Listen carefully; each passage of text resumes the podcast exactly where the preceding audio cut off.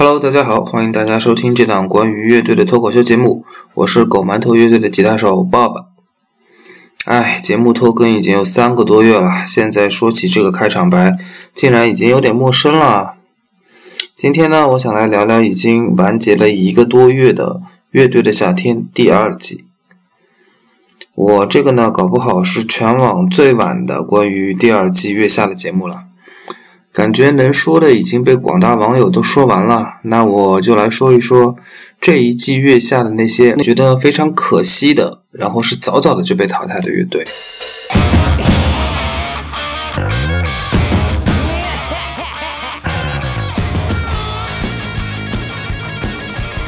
首先呢，我特别想说的一支乐队叫做不速之客 （Lost Crusher）。这支乐队的硬摇滚味道真的是太纯太纯了。网上很多人评论啊，说他们穿皮裤啊，开摩托车啊，留长头发啊，西部牛仔的那种流苏的夹克衫啊什么的。是啊，这些都是七十年代硬摇滚在美的风靡的时期的那个形象特征。但是更重要的是作品，他们的歌呢，不管是从旋律、歌词、编曲，还是乐器的音色上，都泛着极为浓重的华丽硬摇滚的风格。主唱的粗粝咆哮的嗓音，然后又快又猛的那些吉他 solo，以及大量的蓝调元素的使用，就算他们统一穿着西装打着领带，只要他们的音乐一响起来，你都能百分百确定这是一支纯粹的七八十年代硬摇滚乐队。他们的歌拿出来呢，你把它塞进 Guns N' Roses 啊、Skid Row 啊、Motorhead 啊，或者是 Extreme 啊这些。殿堂级的硬摇滚乐队的专辑里面，乍听之下你都不会觉得太突兀。可惜啊，这个风格似乎在当下国内的观众当中并不是很讨喜，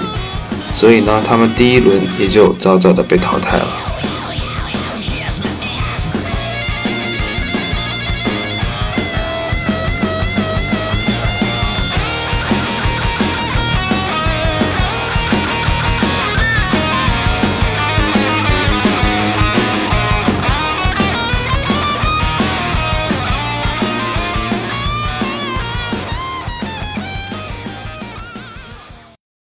第二支我很想说说的淘汰的乐队呢，是旋转宝铃。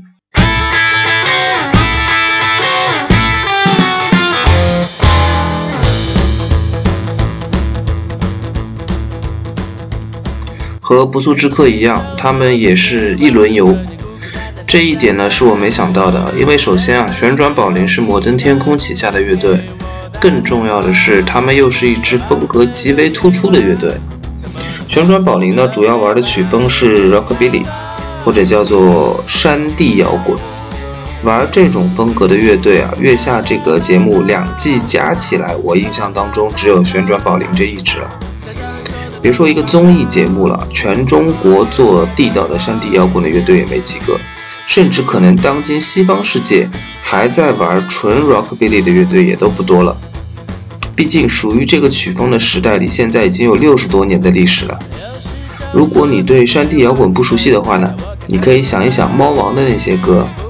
配合着他夸张的衣着和大皮鞋跺着木地板的那种噼里啪啦的摇摆舞，那个就是早期的 rockabilly 的样子了。节奏明快大声，具有跳跃性，呃，很明显的 walking bass。听起来呢，让人禁不住要扭屁股的那种律动，哎，加在一起就是 rockabilly 的显著特征。虽然说山地摇滚在上世纪五十年代末期已经不再像猫王那个时候那么热了，但是呢，我倒觉得放在现在听，它还是很有火起来的潜质的，因为它明快跳跃的节奏感就非常有喜感，很让人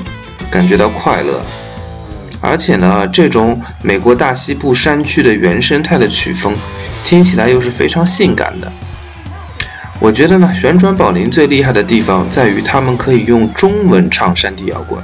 而且完全不会因为使用了东方语言而丧失掉山地摇滚的原始风味，这点是非常非常有水平的。大家都说声音玩具这个乐队歌词写得好，说实话，我倒觉得写诗意的歌词其实并不是很难，反而写大白话又通俗又丝毫不粗俗不庸俗，这才是真的难。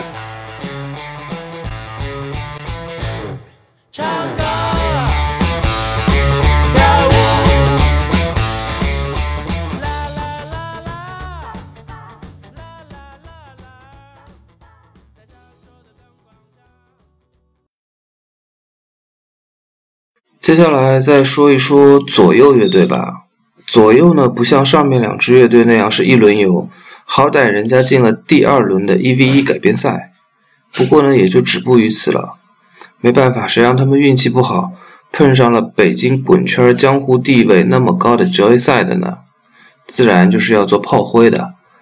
不过呢，注意我说的是他们运气不够，没说实力不够。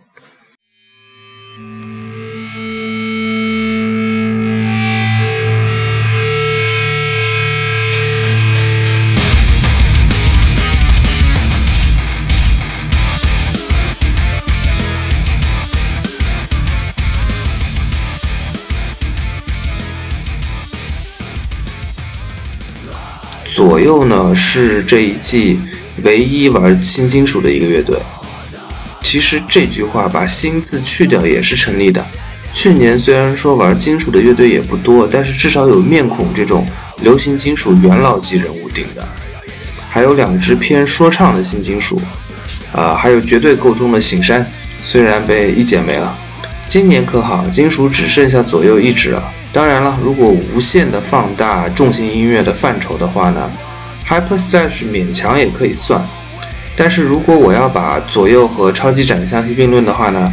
金属党跟核党肯定都不乐意。而说回到左右乐队，其实这支乐队在滚圈里的话题性还是挺大的，身上贴着各种各样的标签，比如说富二代，比如说颜值高，比如说海阔天空，比如凤凰传奇。后面两个标签可以说一下，海阔天空呢，是因为他们现场演出的时候经常会翻唱 Beyond 的《海阔天空》。要知道啊，在装逼盛行的国内摇滚圈里，Beyond 是被当成是土摇的杰出代表。尽管人家对国内摇滚乐的贡献是历史性的，啊，尽管太多太多国内的乐手刚开始练琴的时候都练过他们的曲目，但是这都没用啊，说是土摇就是土摇。凤凰传奇呢，是因为左右的贝斯手跟凤凰传奇这个组合有过很多的合作。你看，这是一支多么接地气儿的乐队啊！其实啊，新金属可以说是一个统称的概念。狭义的说呢，新金属是融入了说唱元素，并且简化了吉他 riff 和 solo 的金属乐。国内很多新金属的乐队其实走的都是说唱金属的路线，用那个彭裤子的话来说呢，就是金说。但是广义上的新金属呢，其实还涵盖了金属核、工业金属，还有其他融入了电子合成器的，还有 DJ 打碟这些新元素的新派金属乐。左右乐队呢，毫无疑问就是属于广义上的新金属，因为他们的歌里啊，其实没有太多的说唱元素，而且呢，从编曲到 riff 到 solo 一点都没有简化。但是你从音色偏好上可以看出，他们跟传统的老派金属乐有非常显著的差异。